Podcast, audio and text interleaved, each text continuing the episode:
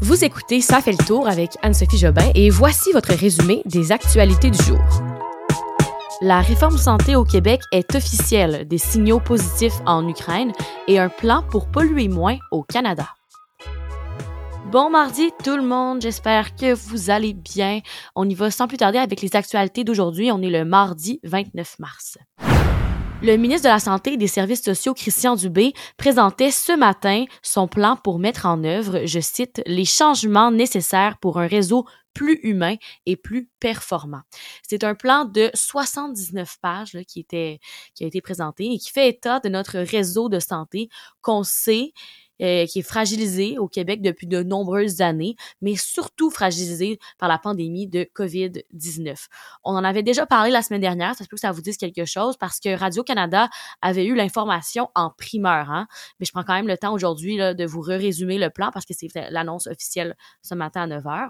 Donc, on veut vraiment que tous les Québécois aient accès à un médecin de famille ou à un professionnel de la santé et que tout le monde puisse bénéficier d'un véritable, d'une véritable prise en charge. tout le monde puisse voir un docteur au sein des groupes de médecine familiale et on veut que ce soit aussi dans des délais raisonnables. On n'a pas précisé de délai euh, exact en nombre d'heures, mais on parle de délai raisonnable. En point de presse, le ministre Christian Dubé s'est engagé à ce que d'ici la fin de l'été, plus de la moitié des 1 million de Québécois qui n'ont pas accès à un médecin de famille puissent obtenir des soins. Et ça, ça va être fait avec un guichet d'accès à la première ligne. Il y a plusieurs autres éléments là à ce plan. C'est un long plan, comme je vous disais tantôt. Là, on est à 79 pages. Euh, comme par exemple la demande à ce que les médecins de famille prennent en charge plus de patients. On parle aussi de l'élaboration d'un plan pour attirer des jeunes et des gens dans la profession et euh, pour ainsi contrer la pénurie de main-d'œuvre. Un exemple d'une mesure qui serait mise en place là, pour que les professionnels aient des meilleures conditions c'est l'engagement du gouvernement à retirer le temps supplémentaire obligatoire. Et pour ça, bon, il faut recruter de nouveaux professionnels. On parle aussi d'ajout de, lits dans les hôpitaux et une meilleure qualité de vie pour les aînés. Ce que je viens de faire, c'est vraiment un résumé rapide de ce plan. Il y a beaucoup, beaucoup de détails sur ce plan santé qui vraiment, c'est une grosse étape pour le Québec. Donc, euh, si ça vous en dit d'en savoir plus, c'est comme d'habitude, vous pouvez consulter la barre d'infos du podcast pour lire l'article à ce sujet. Encore une fois aujourd'hui, je vous résume les actualités des dernières 24 heures sur la guerre en Ukraine. Des pas trop mauvaises nouvelles aujourd'hui. Disons que c'est pas encore, c'est pas beau ce qui se passe là-bas, mais on dirait qu'on a un, une petite lueur d'espoir. Premièrement, pour les réfugiés ukrainiens qui veulent entrer au Canada, on se rappelle, c'était pas facile, hein, de la grosse paperasse pour entrer ici. Mais là, Ottawa vient de lever l'exigence des données biométriques pour plusieurs catégories de ressortissants ukrainiens. Alors, des gens qui, qui sortent de l'Ukraine et qui veulent venir au Canada.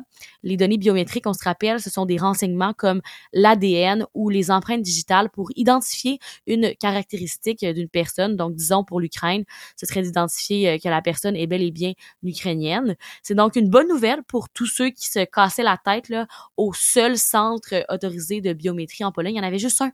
Imaginez le nombre de monde qui arrivait là, c'était pas facile.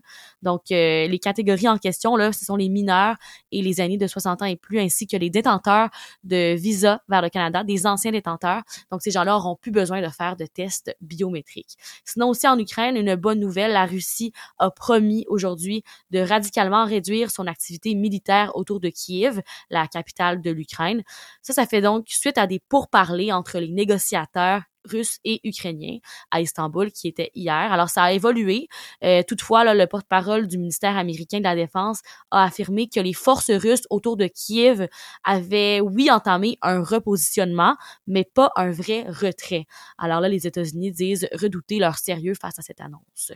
Autre signe que la situation s'améliore un petit peu là-bas, on apprenait ce matin que les conditions étaient maintenant suffisantes pour une première rencontre entre le président ukrainien Volodymyr Zelensky et son homologue russe Vladimir Poutine.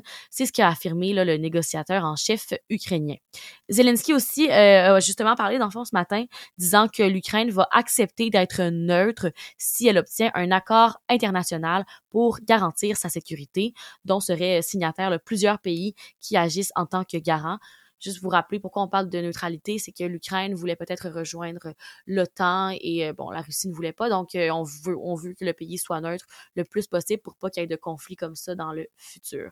Et sinon, dernier point important à mentionner sur l'Ukraine, on se rend euh, on se rend compte de plus en plus là, que les Russes en arrachent un peu, tout simplement à regarder leur changement de stratégie militaire qui dit maintenant vouloir intervenir à l'est donc, ils changent de localisation. C'est un échec selon certains experts, mais ils ne l'assumeront jamais. Le gouvernement de Justin Trudeau a présenté aujourd'hui à la Chambre des communes un plan de réduction des gaz à effet de serre pour 2030. Alors, on est encore dans le plan pour euh, réduire la pollution au Canada, c'est bien. Le coût total de ce nouveau plan-là s'élève à 9,1 milliards de dollars et ça touche tous les secteurs de l'économie canadienne. Les industries de gaz et de pétrole seront les plus touchées.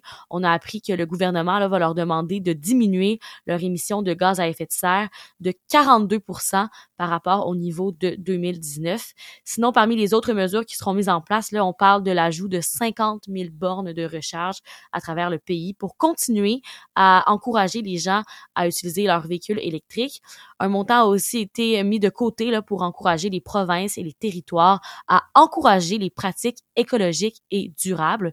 Finalement, ces mesures-là euh, créeraient entre 250 000 et 400 000 nouveaux emplois, selon des chiffres qui ont été obtenus par la Banque royale du Canada. Depuis plusieurs mois, le comité de la Chambre des représentants américains s'efforce à comprendre qu'est-ce qui s'est passé lors des événements du 6 janvier 2021 à Washington. Je vous parle bien de l'assaut euh, sur le Capitole. Et aujourd'hui, la Maison-Blanche a annoncé qu'il leur manquait huit heures d'appels téléphoniques du jour de l'attaque de l'ancien président Donald Trump. Alors, en gros, entre 11 heures le matin et 19 heures ce 6 janvier-là, il y a des enregistrements officiels de la Maison-Blanche qui notent qu'il y a aucun appel de la part du président qui a été fait. Donc, euh, vous comprendrez que ça laisse planer le doute sur ses actions le jour de cette euh, insurrection. Et euh, ce qui est le plus troublant dans tout ça, c'est le fait que Trump et certains sénateurs républicains avaient avoué avoir eu des conversations tout au long de la journée où les partisans de Trump ont tenté de changer les résultats de l'élection de novembre 2020. Il y a certains qui supposent que Trump a utilisé un téléphone à brûleur pour ne pas qu'on puisse retracer là, avec qui il avait parlé ou qu'est-ce qu'il avait dit cette journée-là. Et on se rappelle que plusieurs reprochent à Trump de ne pas avoir agi plus tôt pour demander à ses partisans de ne pas utiliser la violence pour changer les résultats d'une élection qui était bien sûr démocratique. Deux jours après avoir frappé Chris Rock à la cérémonie des Oscars, Will Smith lui a officiellement offert ses excuses dans un message publié sur son compte Instagram. Donc, euh, Will Smith a expliqué sa décision.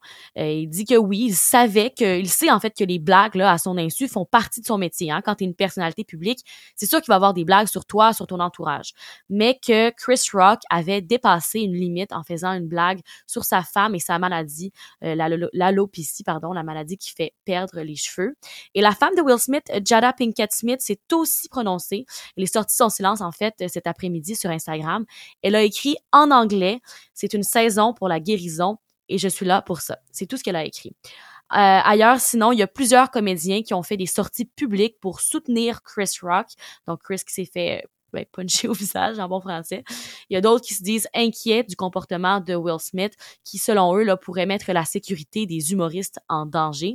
Un point que Kathy Griffin, une humoriste et actrice, a souligné sur son compte Twitter, c'est euh, à savoir si les gens vont être portés plus tard à réagir comme l'acteur s'ils entendent une blague qui leur déplaise.